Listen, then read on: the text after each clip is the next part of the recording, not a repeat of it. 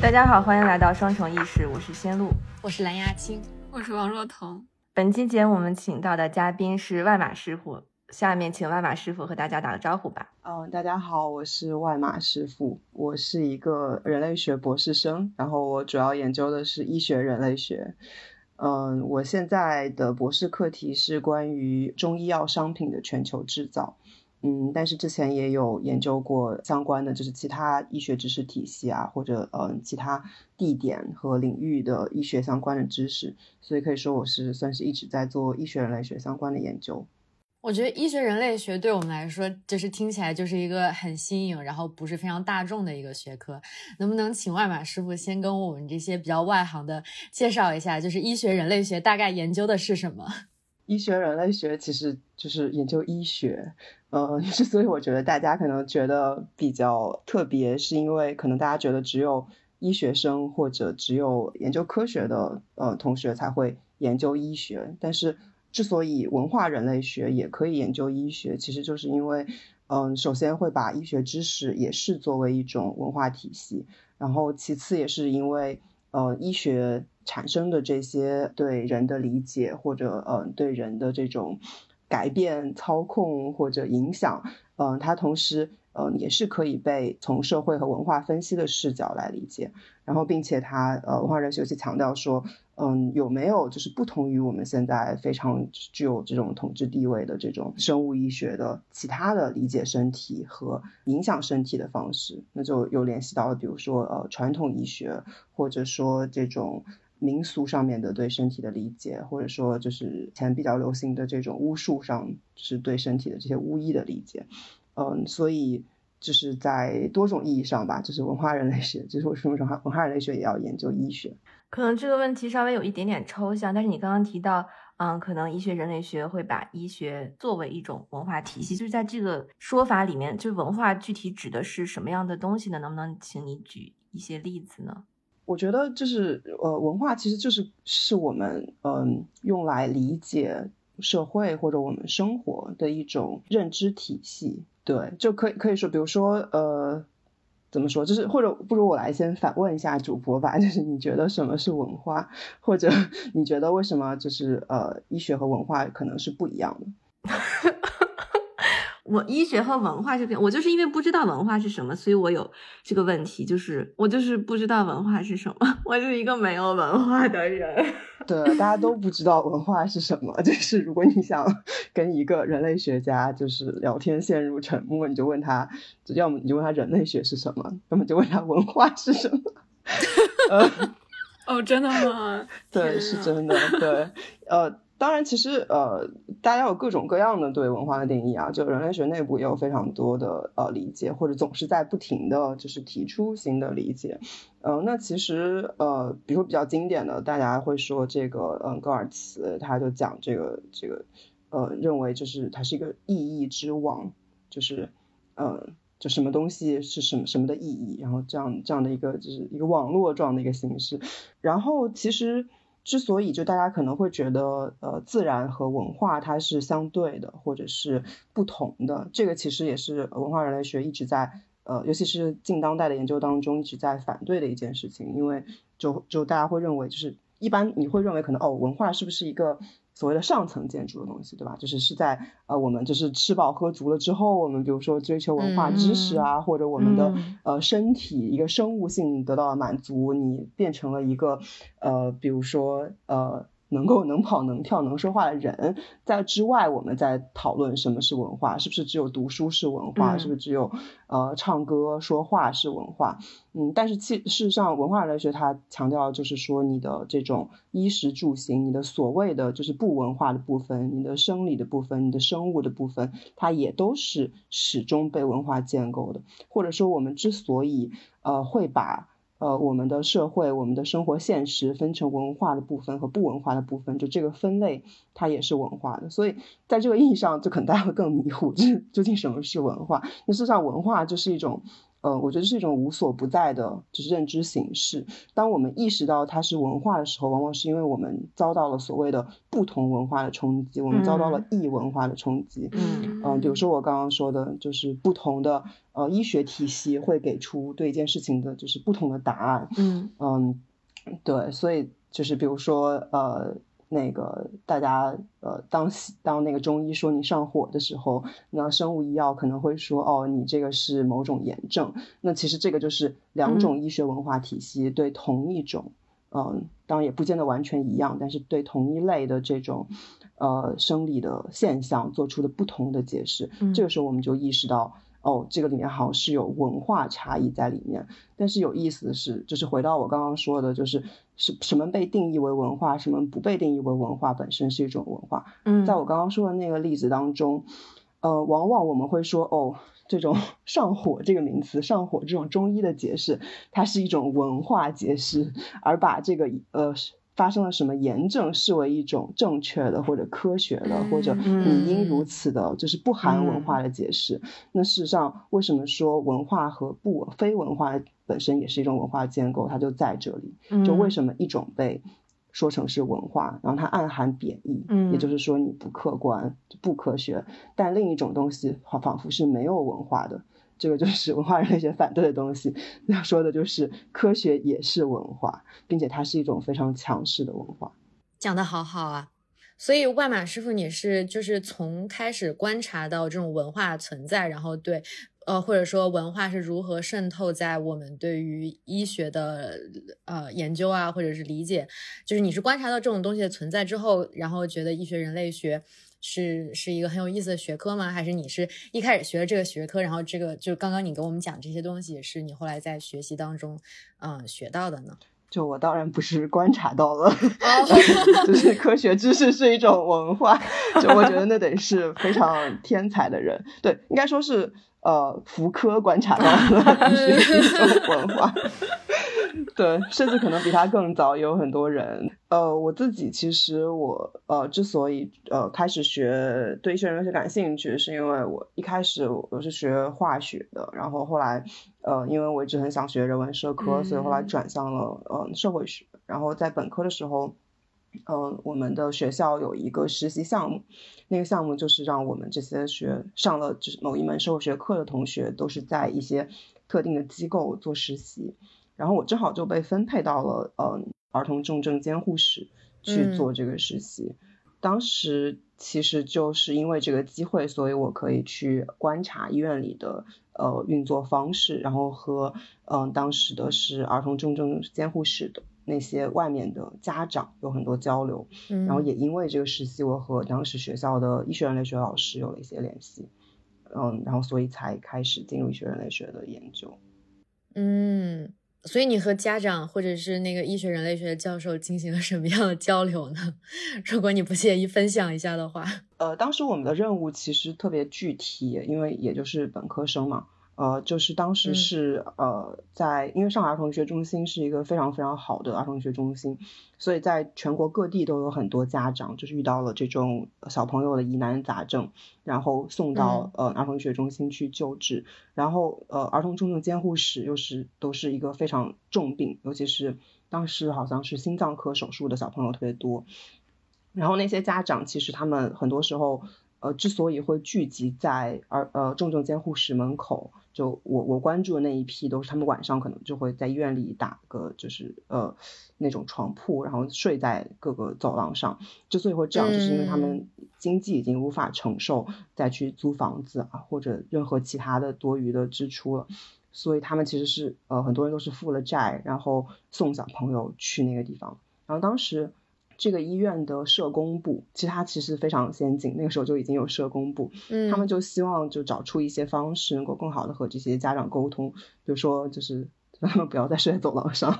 或者就是呃，能不能有一些提供一个呃医院能够承担的空间，嗯，让这些家长更好的休息。嗯，所以我其实就是作为一个呃实习生就被派去去和这些家长沟通，然后了解他们的需要。就是一开始我也不知道怎么做，因为我当时就年纪也很小，所以就是很直觉的就就在那儿待着，然后当时就觉得非常呃痛苦，因为呃。首先，其实是你不可能去理解这些家长的心情的，因为小朋友在医院里面每天都是几万块钱，就这个钱，你如果不打给医院，然后直接就停药，停药的话，这个小朋友就就就死在里面，就其实是很直接的一个关系。然后每个人都有很多自己的痛苦在那里，然后我只是一个医院方面的。派来的小孩，嗯，不能理解他们的痛苦，然后也可能也会被些人怀疑，就是我的用意是什么？因为他们和医院方面的关系其实非常紧张，呃，因为医院保安总是试图去呃驱逐他们啊之类的，然后所以嗯，我当时也是就请教了我的老师，然后。我说，其实我不知道我可以做什么，就我是不是有什么事情可以做，然后呃，或者能够更好的跟他们沟通。然后当时老师就说，其实就是如果你可以作为一个有同理心的倾听者，这件事情本身可能也是有意义的。然后确实他说的很对，因为当时后来我发现我在那个场景，就是我每周会呃去两次这个地方，我在那里待久了，然后其实我在比如在角落，我在地上坐着，然后其实可能会有些人会主动的来和我攀谈，大家可能会。因为大家也有很多很想很多想倾诉的事情，然后，所以在那个场景的时候，其实也慢慢的，嗯，能够认识一些家长，能够进行一些呃有意义的沟通，嗯，然后当时有非常多就是让我印象很深刻的对话，然后因为我之前是在社会学系是呃做偏定量的研究，就本科的时候本来是在呃做定量的研究，但是也是因为这个实习的经历，就让我意识到其实。在那个场景下，这个所谓的呃定量或者所谓的给别人发问卷，其实非常没有意义，嗯，也没有办法真正的就是为他们做任何事情，然后反而是这个人类学老师提示我的这种就是有同理心的倾听，或者去做一个倾听者，嗯，至少在那个场景可能是更有意义的，嗯，所以也其实也是这一个实习的经验，就让我对。这种工作方式产生了更大的兴趣，让我立刻想到了我昨天读到呃《疾痛的故事》这本书，克莱曼的这本书里面，他也有写到，解释和情绪是很多慢性疾痛的患者对于他们来说非常重要的事情，因为他们也需要去理解为什么。呃，可能之前他们日常生活当中所信任的健康的生活背叛了他们，然后他们需要去理解这些事情，而且并且他们的情绪也需要被表达，而且主要是这种表达情绪的方式，嗯，也是需要一些可能医学知识或者是医学方面的呃权威来支撑的啊，所以可能他们的情绪和医护人员表达会得到更对他们来说更强有力的回应吧。哦，对，我觉得你说的特别好，尤其是呃，就是克莱曼那本书里面，就包括其实很多呃讨论医患关系啊，讨论这个病人面对重大疾病或者一些痛苦的慢性病的时候，他们最常问的一个问题就是为什么是我？嗯嗯，这个也是我当时在那一段田野里面印象最深的一很多例子，就是很多人都在找这个理由，嗯。所以当时的有非常多的那种场景，比如说晚上的时候会有，嗯，宗教团体会有基督教团体，嗯，去这个重症监护室外面陪伴这些嗯家人，嗯，当然可能也就是正好试图传教，然后大家都会，对对，但是其实我也有遇到家长跟我说，就他自己本身不信教，但他说他非常羡慕那些信教的。就这些家长，他说他们至少呃知道这是为什么，或者他们觉得上帝会给他们答案，他们觉得上帝自有安排。可是这个不信教的，就是和我倾诉的家长就说，嗯，他觉得那种状态可能是更好的，但他就觉得自己是什么都没有的。然后当时我还有一个印象很深的一个场景，就是有一个男性，嗯，他也是小朋友在重症监护室，然后也是呃就是非常不好的状态。然后当时我们就一起就是坐在那个走廊，那个走廊它正对着的是一楼的一个很大的空间，然后那个空间上写着呃这个医院的标语，应该是一切为了孩子，为了一切孩子，他就痛骂这个标语，他就说 没有人为了我的孩子，为什么没有人为了我的孩子？就是为什么说这些谎话？这个当然是非常就是呃激愤的一些呃倾诉。但他同时会把孩子的这个不幸的遭遇联系到自己的人生经历。他当时细细的给我讲了很久，他就是包括九八年抗洪救灾，他以前是一个退役的呃军人，他说就是自己一直在呃为国家为别人做这件事情，但是为什么自己的孩子却遭遇了这样的不幸，并且在遭遇这个不幸的时候，没有人为他做任何事情。就当时就是对我作为一个呃小本科生，其实我是在做就是我并不能处理的事情。我当时也觉得整天都很痛苦，因为其实不应该是我来做的事情，可能应该是更专业的老师或者呃更理解就是各种研究方法和伦理的老师去做的事情。但我就是机缘巧合在那样的一个场景当中，然后也看到了很多就是我当时，当然现在可能也不能够很好的去理解或者很好的去。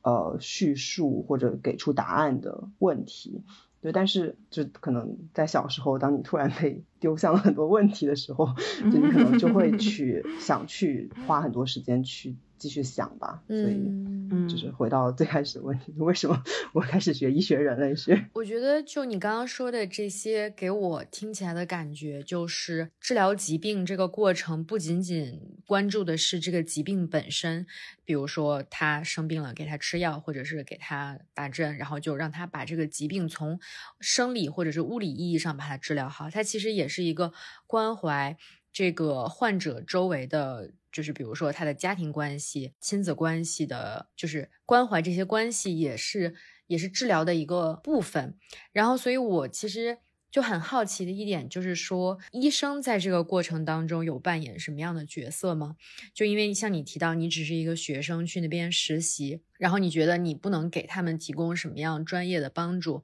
但就是如果是医生和患者，或者说医生和这个家属呢？就你刚刚也有提到，就是医患关系其实是比较紧张的。对，嗯，其实当时的医患矛盾氛围其实是有一些紧张的，因为。家长都处在极度痛苦的状态当中，经常会有这种双方的不理解和争执。嗯，但是另一方面，呃，这个医院，我想它只是万千医院之一，可能所有的现代医院都是这样。嗯，它又有一个非常就是精巧的机制，使得这个矛盾并不是那么直接。就它这个机制，就是像我刚刚说的，其实你。一天不交钱，比如说你一天两万，你这个药一天两万，你一天不打，这个小朋友就死。那这些家长其实没有什么有能力这样，就都是举家负债。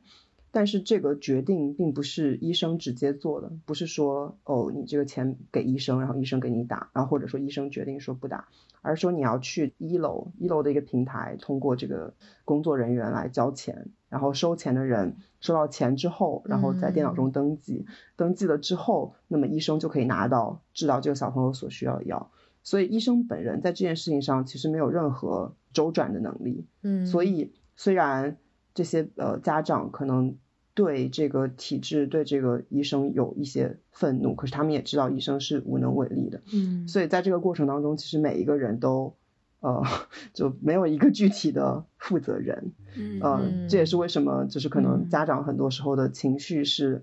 呃，也不知道冲向哪里，嗯，对，所以，嗯，就说回了，就其实，就当然不可能说这个是责怪医生啊，因为就医生就是本来各方面都不是他们应该承担的责任，但就可以看到这个现代医院体制的这种分工，在这个意义。上，它是一个呃。对，奇怪而就是精巧的设置。嗯，所以医学人类学也把在嗯和医疗相关的各种人放到他所处的关系当中去看待，比如说他是否处于一个系统里面，然后他所面临的可能工作上面的责任是什么，然后可能作为一个人的道德伦理。是什么呀？对，是的，就你说的这个非常重要。嗯，就像我刚刚讲那个很小的例子，它其实就是一个呃系统或者一个制度，怎么样通过让所有人免责，而就是都安于处于自己的位置上，或者就是以医学治疗体系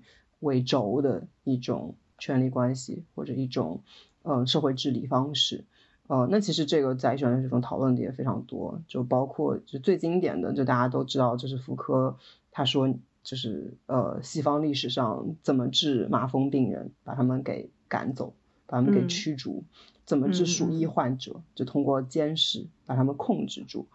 嗯，所以所以他他其实讲的就是这种，不管是排斥还是监视还是这种规训的方法，它其实不是。只作用在像我们想象的这个警察或者监狱这样的嗯国家暴力系统当中，它也作用在医院、学校这样看起来嗯中立的知识的场景当中。嗯，所以对，所以就像刚刚这个仙露说的这样，它确实是一个无处不在的这种毛细血管式的作用方式里。但其实我在想一个问题，就是。我觉得，如果只是说这个这个问题来自于这个体系，而你当呃当比如说家长想要去找到一个出呃发泄的出口，找到一个该为这个事情负责人的时候找不到的时候，我觉得就好像也不是这样。就我们也可以去想，如果从更历史的角度来看，就是为什么这样一个体系会被这样子建立？这可能就有一点点，比如说福柯的 genealogy，或者是这种就是更加历史的视角。但我不知道这个会不会是比啊，比如说呃，外马师傅，你们在医学人类学里面也会研究的一部分。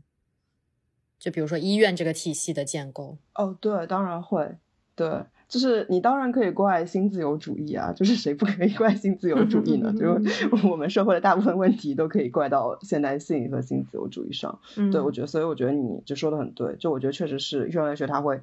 呃讨论，就像你说的这种历史性这个机制或者这个看似中立的嗯科学体系，它并不是无中生有的，它其实是在自己的这种历史文化背景当中产生的。嗯，对，当然我觉得一般的家长可能不会到就是 妇科的。嗯，对对对对 对对对，是的，是的，是的，嗯，对我，但我觉得就是这个问题可以是从一个，比如说改革，就是如果你想要去改革一件事情，就你可能要。要去想这个问题出在哪里，就可能这样子会是一个更更有效率、有意义的思考方式。对，就因为事实上，家长的痛苦就在于就在于我们现在的这个新自由主义当中，嗯，其实就是就是很直白的就告诉你，哦，你的孩子死了，因为你没有钱，因为你没有办法每个月每天交两万块钱，嗯，或者说其实就是因为你的钱决定了你的孩子可以活多久，嗯，所以他其实没有。回答就是，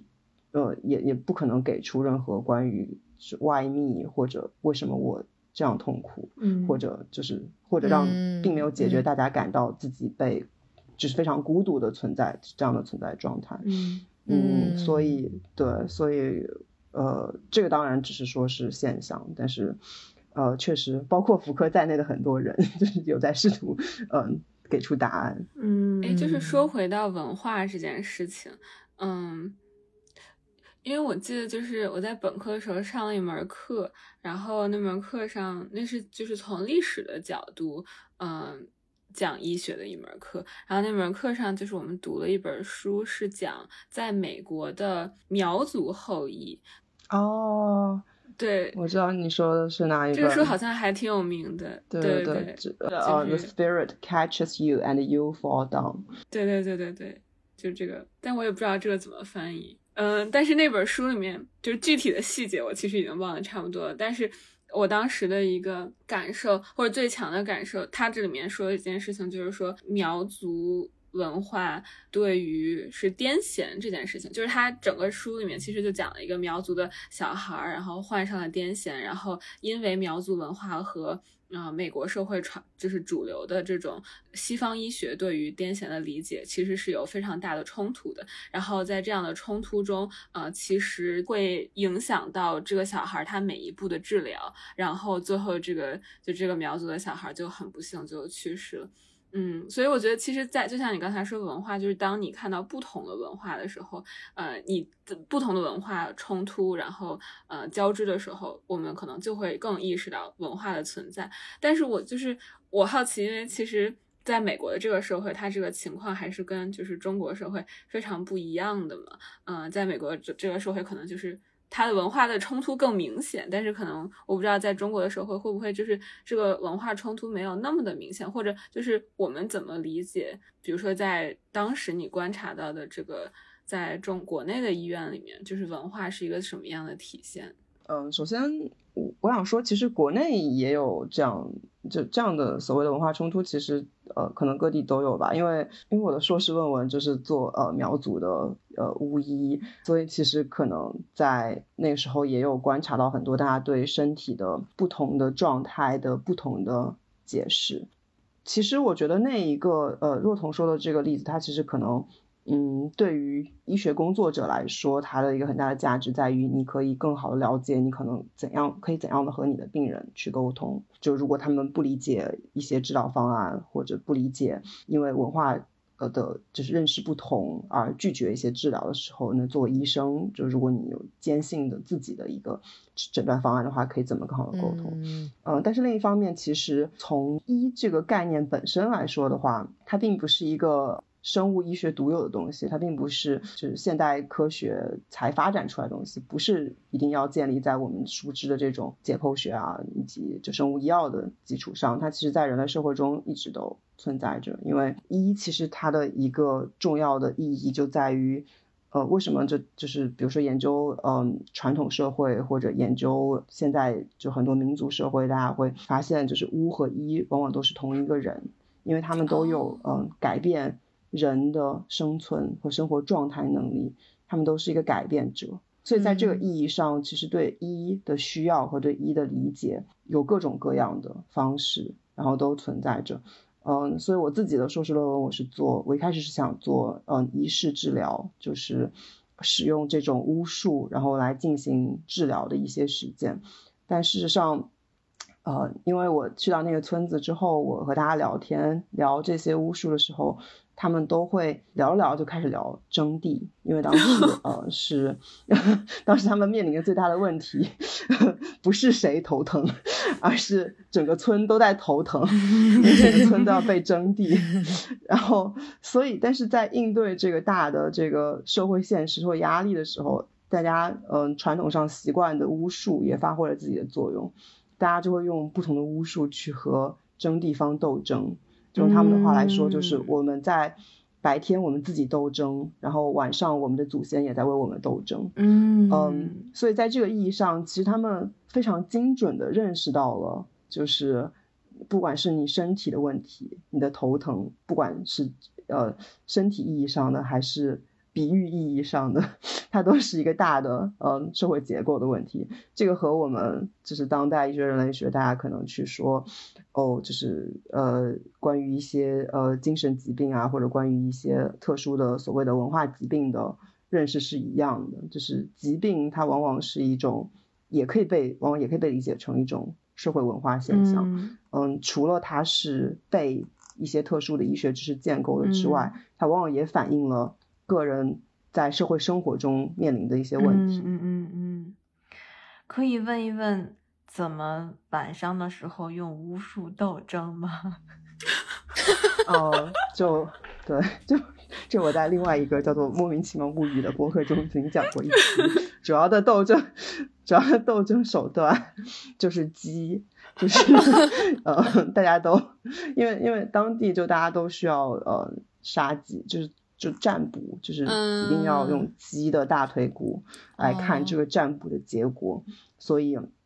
当这个巫师做法之后，他需要杀一只鸡，看一看，就是他们有没有做法成功。如果大腿骨上的这个血洞就是是一个好的结果，他们就认为自己可能在这这一轮就是祖先已经就是进入了斗争。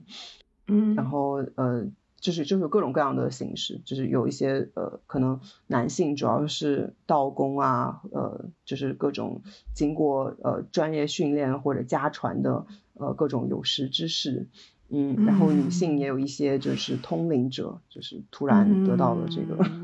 能力，对，大家有各种各样的方式去呃解释。我感觉听起来就这已经像是一种宗教信仰了。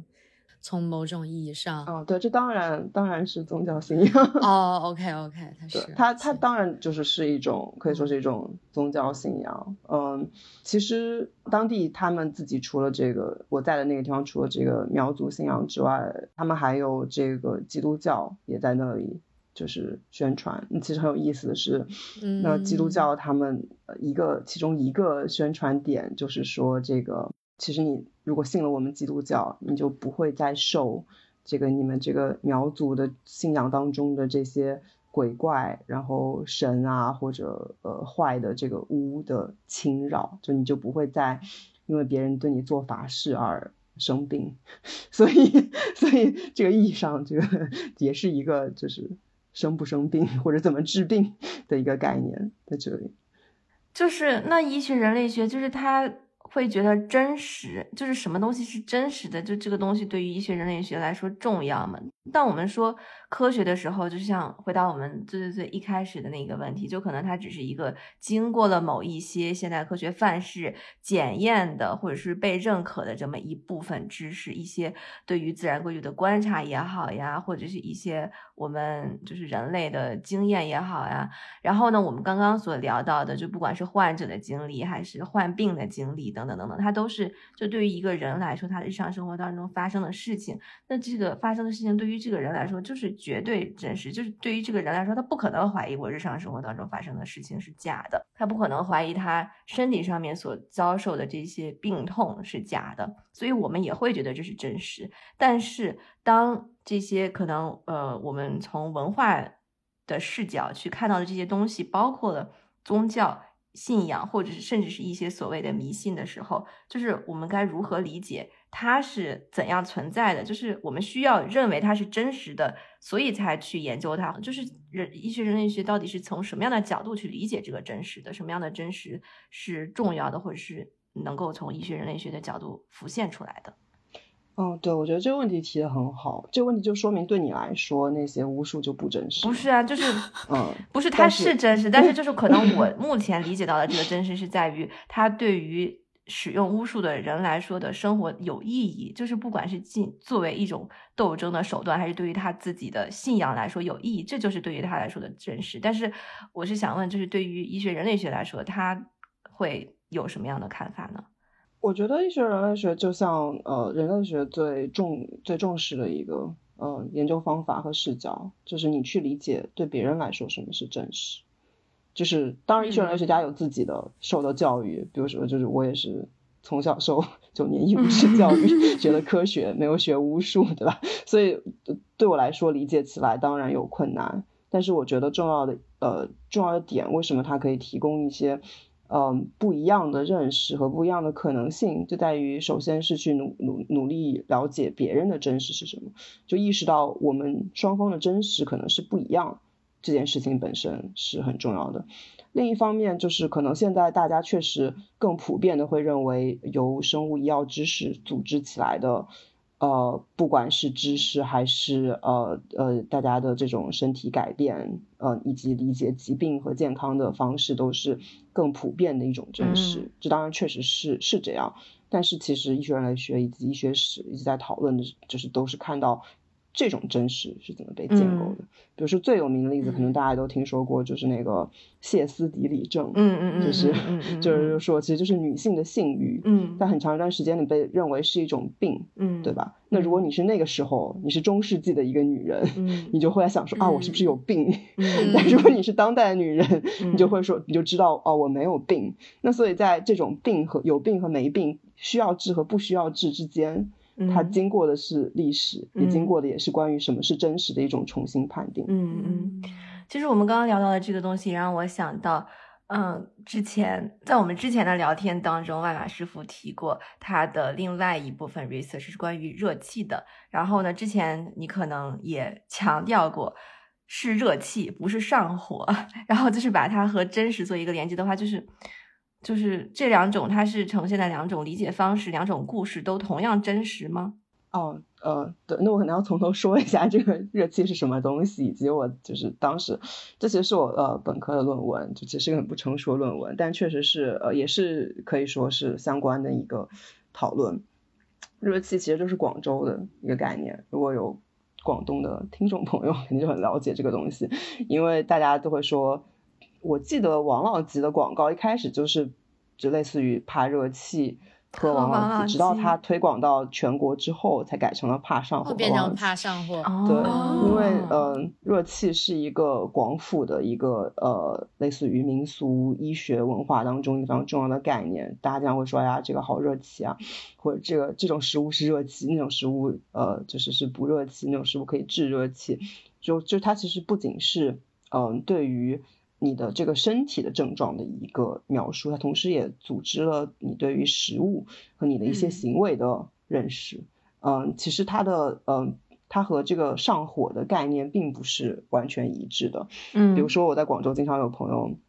说，哎呀，我说不出话来了，我热气了，就是经常会有人突然嗓子就哑了，这是我之前在呃南京生活的时候从来没有遇到的事情。所以我我自己刚刚呃，我小时候就中学的时候转学到广州，跟着家人的就是工作调动。我当时就非常震惊，就想说这是什么现象？没有听说过。对我当时就觉得这些小朋友就是很奇怪，就是就是这是一种文化冲击吗？对，是的，就像说不能说话就不能说话了，就一天就不说话了，就非常奇怪。然后呃，大家也会说，比如说芒果是热气的啊，比如说就这个食物是热气的啊，或者你一旦热气了之后，你要怎么样立即去补救？呃，然后所以我就这对我来说是一个文化冲击。然后但是后来我在长期的生活当中，我慢慢的也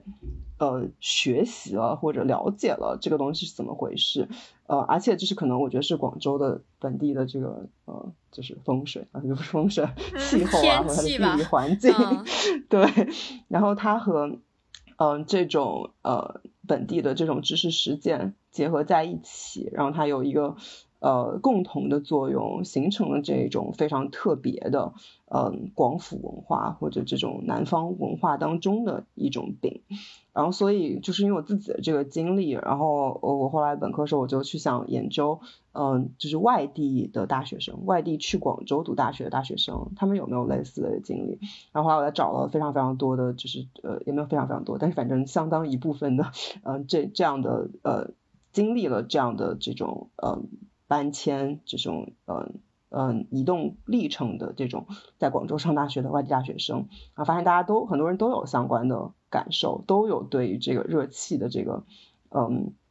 从完全不了解呃到或者是它究竟和上火是不是一样，然后到就具体的就是了解那一套呃知识规范和对食物和行为的分类方式的一个过程。然后，所以，呃，就是后来我这个就是其实非常不成熟的一个本科的小论文，我当时就，嗯，也是援引了一个加拿大的医学人类学家，呃，Margaret Lock 的一篇文章的一个概念，叫 local biologies，就是所谓的，嗯，本地生物学，它其实就是在说，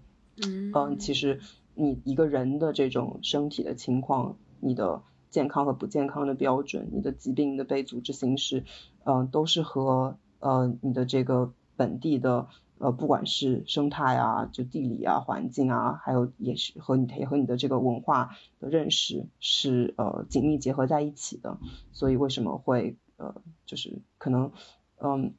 怎么说就是呃病本身也是在各个地方都是不一样的。嗯。所以它可以看作是对同一种现象的不同解释方式，还是说他所关注到的东西本来就是不一样的？对，这个呃要点就在于它的东西吧就是不一样的。就是我我当时的 argument 就是，热气跟上火就是不一样的。就是热气这个东西，呃，就是在这个地方的一种嗯特殊的一种对于身体和。嗯，行动知识的组织方式，它不能不是完全和上火一一对应的。嗯嗯，明白。那这个翻译的过程是什么样子？就比如说像王老吉，他是怎么就是从热气就翻译到上火？就大家怎么 找到另外一个文化里面和就是一个文化中最接近的这个概念？嗯，因为设计和方法当然是相似的，因为它就就比如说我说那个不能说话这个事情，可能是比较突出的因为，就是广广东同学的症状，一般感觉在北方就是比较少见，或者不能说话，可能第一反应，嗯，不见得会说是上火，可能大家觉得很严重了，嗯，对，但是也有些相似，比如说你长痘痘啊，或者就是你喉咙痛啊，这些可能是。呃，有相似之处，然后所以对于像王老吉这样的公司，它有一种就商业扩张的动力和需求，嗯，对吧？就比如广州人自己不会说没事说，我希望全国人都了解热气这个事情，就是我希望我们广州医学文化可以就是征服全国，就不会这样想。但是对于呃商业公司来说，他希望自己有一样产品可以对最多的消费者产生作用，那他嗯肯定就会说，哦，那我怎么样提出一个概念？它其实也是一个在制造的过程，对吧？就是它本来可能是广州本地凉茶铺，大家说哦，你这个你这个喉咙痛，你喝这种凉茶；哦，你这个头疼，你喝这种凉茶。本身凉茶铺凉茶都有好多好多种，但他先制造出一种商品，他说我这种商品就能治热气，那就已经失去了一开始我说的那种本地凉茶铺里面的有点就是这种对症下药的感觉。那他。治热气之后他不满足，他说我想治全国人的病，那全国人并不是每个地方都有热气这个病，所以他只好说哦，那我就治一个最多人有可能有的病，那这个病正好就是跟热气有一些相似的，但是更多人更理解的一个概念就是上火，嗯，所以其实呃商业的逻辑是很不一样的，因为他希望能够超越自己的本土语境，他希望能够最呃普世，有最多的消费者。嗯，所以这个是其实是也是很有意思的一个嗯冲击的地方。嗯嗯，是，就这个商业逻辑，就某种程度上就定义了啊热气和上火以及它们之间的关系。对对对对，是的，就是你说的非常好，就是它它商业逻辑本身也是一个重塑知识的一个一个东西，对。刚刚外马师傅其实有提到这个商业逻辑，它有一个普世的倾向，然后这就让我联想到之前我们在跟外马师傅场外聊天的时候，有了解到外马师傅现在在做的研究其实是关于中医药的全球化，然后所以我就想，我就也很好奇，就是这个中医的全球化这样一个过程是怎么样让中医，嗯，这个其实。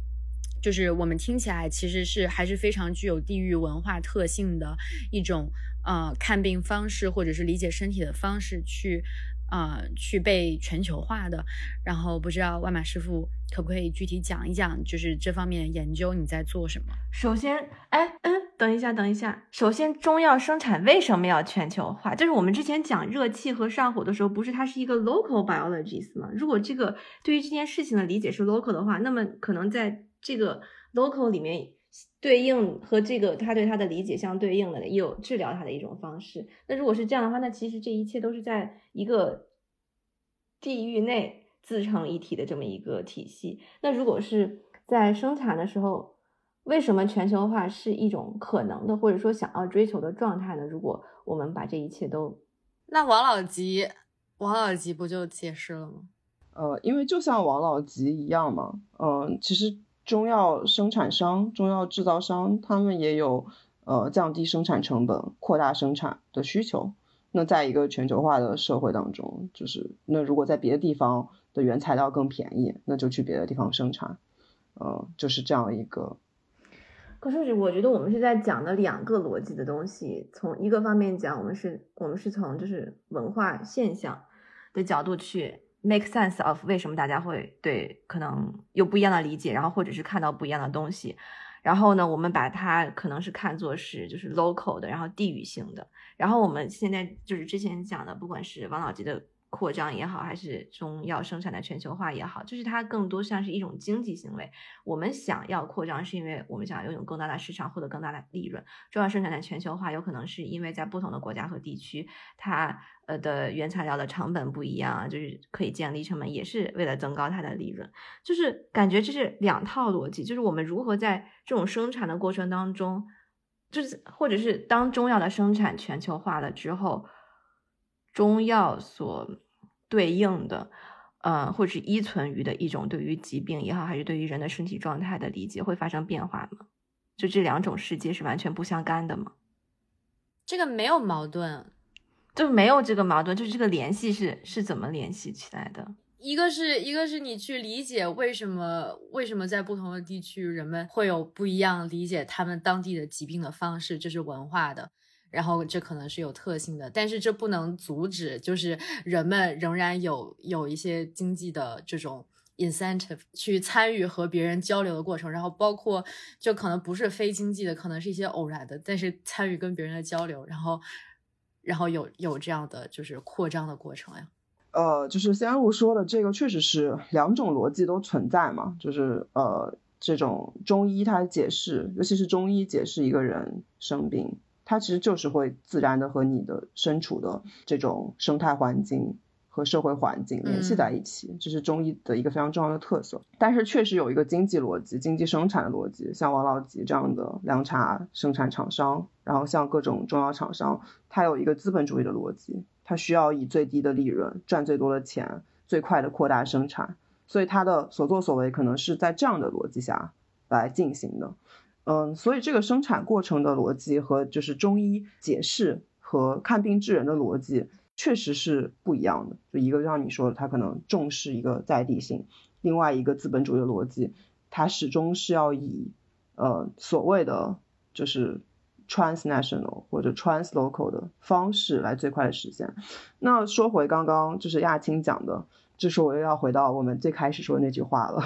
资本主义也是一种文化体系，对吧？就是并不是我们 我们我们作为一个经纪人，他其实不是很自然的，不是人天生生下来，每一个人都决定要我要扩大生产，我要做资本家，我要努力赚钱，我要卷别人。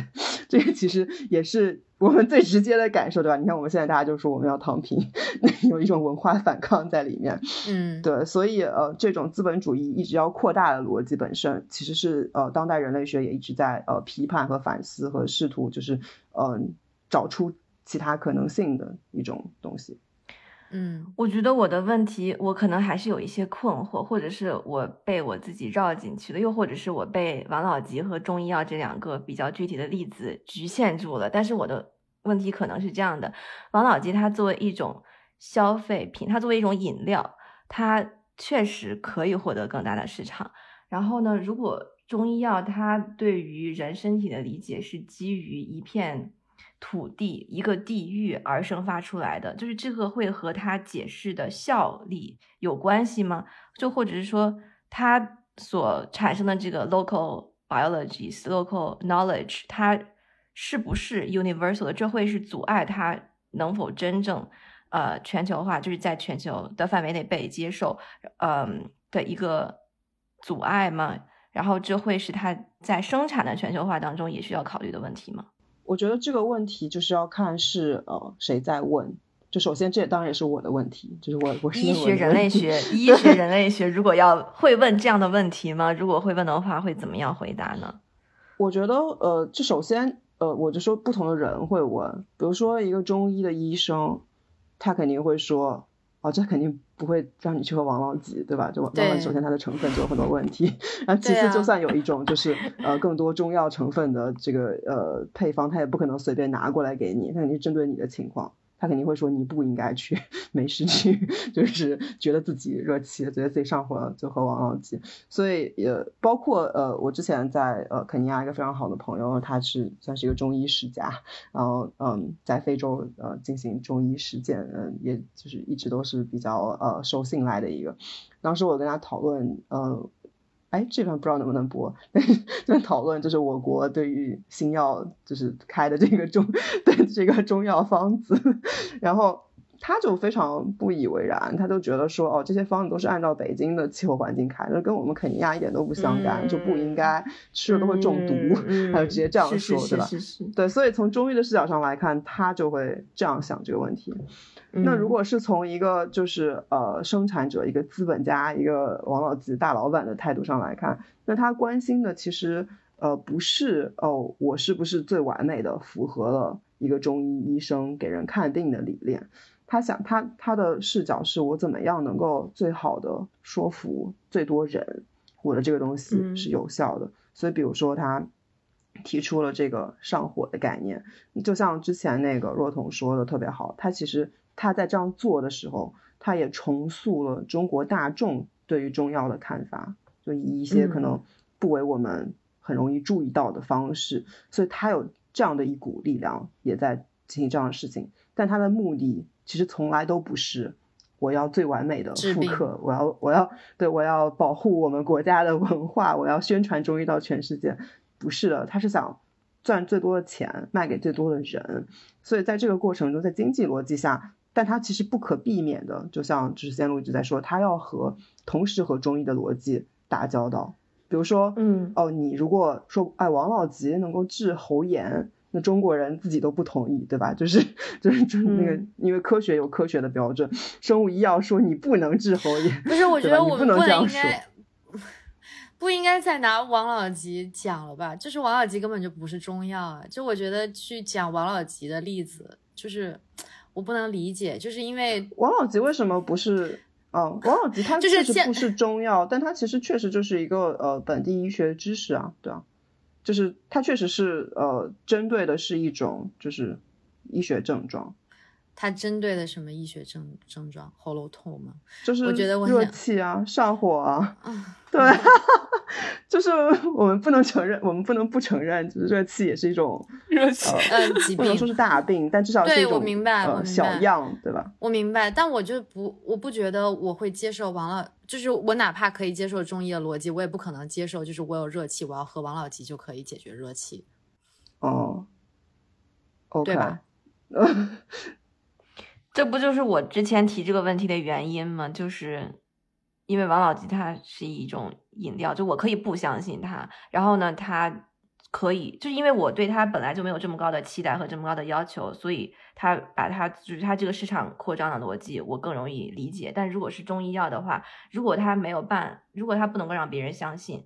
嗯。就是它这个 local knowledge，就是能够相信他可以治病，是真的病的话，那他怎么能扩张呢？我觉得就这个 local knowledge，我们都还没有问清楚外马师傅研究的中药生产和中药的制作具体做的东西是什么，就他这个商品或者这个产品是什么。我觉得 before we get to that，就是你没有办法这样抽象的去问这个问题。我这么问，我这么问是想要得到更多的细节了。那外马师傅能不能细节的聊一聊？哦，就是我就是研究阿胶的全球制造。具体来说，其实就是看大家怎么从东部非洲国家薅驴皮，呃，运回中国制造阿胶。嗯，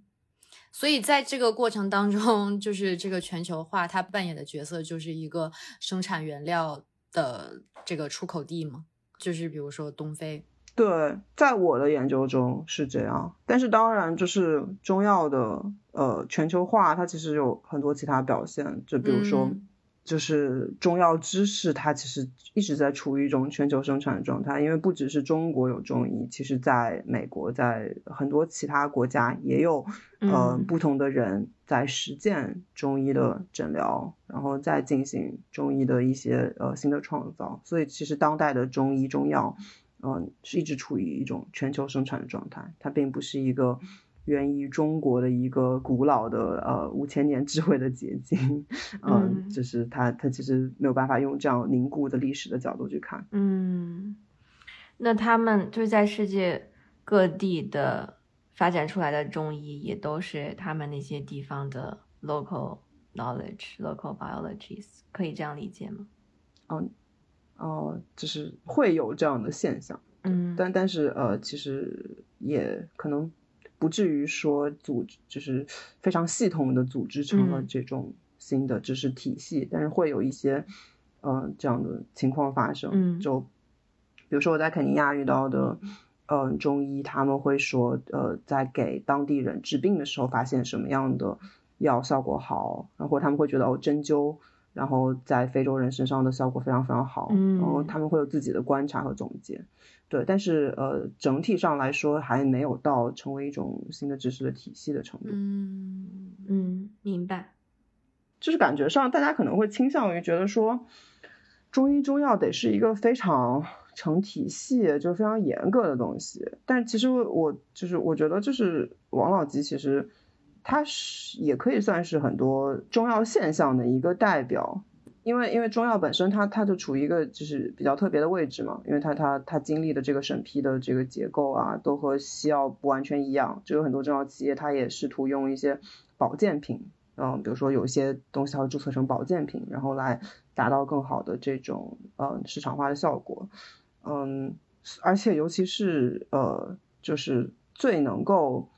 呃引起呃中国消费者共鸣的东西，其实就是你日常生活中经验中比较接受的部分，就是对，就是盈利最多的呃这种嗯中药商品，嗯。嗯、或者中药保健品，呃，其实呃不会是这种中医给你开的药材，嗯，一定是嗯。就是那种做成了呃类似于是，比如说阿胶，阿胶就是销售量常年都在第一，就 OTC 药品第一。但是它一定不是以药品的形式呃出售的。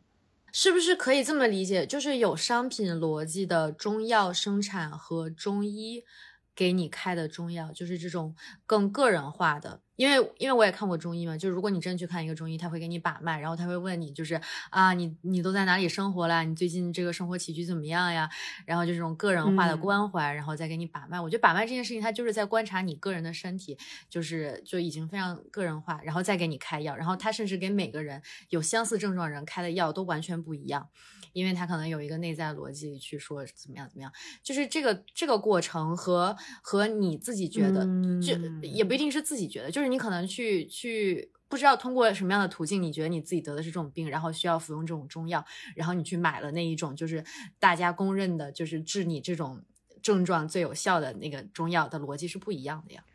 呃，对，可以说是不一样的。其实我觉得你说的还是一个呃，就是中医看你的逻辑和。那个中药厂商看你的看消费者的逻辑，对，就中医看病人的逻辑和中药厂商看消费者的逻辑是不一样的。嗯嗯，是啊。然后那我觉得，就如果这样子去去理解，王老吉可能就是更像是一个中药厂商看消费者，只不过他这个中药，他甚至已经脱离了就是对中药，它可能它本身也不是注册为药品。嗯，对。就其实我觉得我在万马师傅在一开始讲他实习经历的时候，就是感受到一点，就是感觉人类学是一个很特别的学科，就是他在研究问题的过过程当中充满了对就是研研究对象的关怀。然后，嗯，就想问一下万马师傅，就是在你研究这个医学人类学的这呃这一段经历当中，你觉得你作为一个研究者，是否也能够感受到，就是你自己？比起一个冷漠的，像比如说像我们作为社会科学的另外一个学科政治科学，总是要把自己抽离于真正发生的政治当中，然后要要保持一个什么客观冷静的角色去分析事情。就是你是不是在医学人类学或者人类学呃广泛的意义上人类学来说，就是都能够和研究对象有更多的接触，然后更多的。就像就像你之前说的，就是这个孩子的家长很痛苦，但你可以就是做到去倾听，然后给他们更多的关怀，就感觉这也是一种将研究者的这个角色转化成一种行动者的，当然研究也是一种行动，将研究者的 这个角色转化成一有更多这个行动空间和和主观能动性的一个一个学科或者是一个研究过程。嗯，对，我觉得，呃，亚青说的这个应该是每个人类学者的目标，就是，嗯，当然可能不见得能够很好的做到，但是确实，呃，就你说的这两点都很对。一个是人类学，其实它一直在讨论的就是人和人理解的可能，就什么是人。我们有没有可能理解人？我们怎么去理解人？然后对于人的，嗯，对于这种可能性也造成了所谓历史上的一些人类学史上的一些革命啊和一些批评啊。然后另外你说的这个，嗯，在理解的基础上，嗯，能不能去介入，或者，嗯，能不能不是只做旁观者这件事情，也是人类学讨论的一个核心。然后我觉得应该也是。绝大多数学人类学的人的共识和希望达到的目标吧。在你做医学人类学研究之后，嗯，会它改变了你对疾病的看法吗？就是可能你现在如果觉得身体有什么不舒服，之后就是你会想哪些事情，做哪些判断呢？我觉得一个很重要的事情就是，嗯。自己能做的一件事情是，我觉得对自己有了解吧，就是就是怎么说，就是一个对自己的呃理解，我觉得是比较重要的。就是比如说，我觉得我们生活中可能大家说起来，比如说中医或者传统医学或者所谓的。民俗医学会觉得第一反应是是不是不科学啊什么的，但其实我们生活中早就和很多相关的呃活动就是联系在一起了，就是一个最简单的事情，就大家整天在网上讨论的，比如说女生痛经的时候你要不要喝热水，就是科学说喝热水没有任何用，对吧？但很多人就是喝热水有用啊，就这个时候你该怎么思考这件事情？对啊，对对，所所以就是哦，科学说没有用，我就决定每天都喝冰水嘛，就一定要给自己找罪受。就是其实其实我觉得这个这个这个简单和极端的例子，就告诉我们，重要的是你怎么样和自己相处的方式，和自己身身体相处的方式。嗯，就是我觉得呃，有意识的去。呃，珍惜自己的身体和培育和养育自己的身体是一件很重要的事情。在这个过程中，我们可以去学习和借鉴非常非常多的知识。呃，比如说你，如果你从小就喝热水更舒服，那你就喝嘛。那如果你在呃西方的这个营养学啊、生物医学的基础上。呃，你感觉到运动的这种方式啊和结合对你有帮助，那你就就是可以就是去学习去借鉴。然后，如果你在比如说，如果你是一个广东人，你就是要去喝某一种凉茶 来治热 气，那那就那就去喝，对吧？就是所以我觉得在这个过程中，其实很重要的是一个呃对自己的身体的理解，因为这件事情其实可能不是任何一个医生可以完全替你给。呃，做主不是，就是没有一个救世主可以完全去呃让你去依赖和相信。对，当然这样说就非常新自由主义。但但是我的意思就是说，嗯，对，就是呃要在自己就是能够有意识的去呃过自己舒适的这种就生活方式，我觉得可能是我自己的呃对一个改变。对，嗯，是的。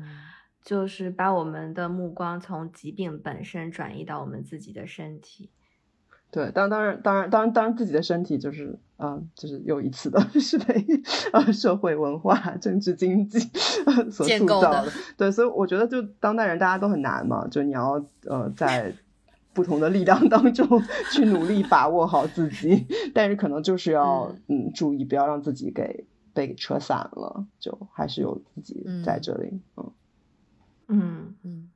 那节目的最后，能不能请呃万马师傅给大家推荐，就是几本通俗易懂或者是呃比较好入门的医学人类学的著作呢？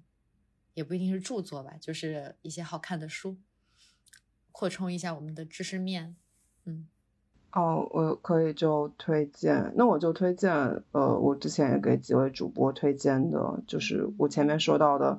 呃，让我进入医学人类学学习的一个本科老师的，嗯，新出的一本书吧，然后就是《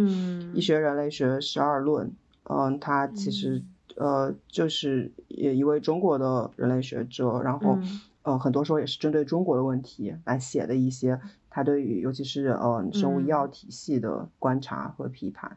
我觉得是一本嗯非常适合呃大家就是看着玩儿，同时也了解一些。啊，相关知识的一本书，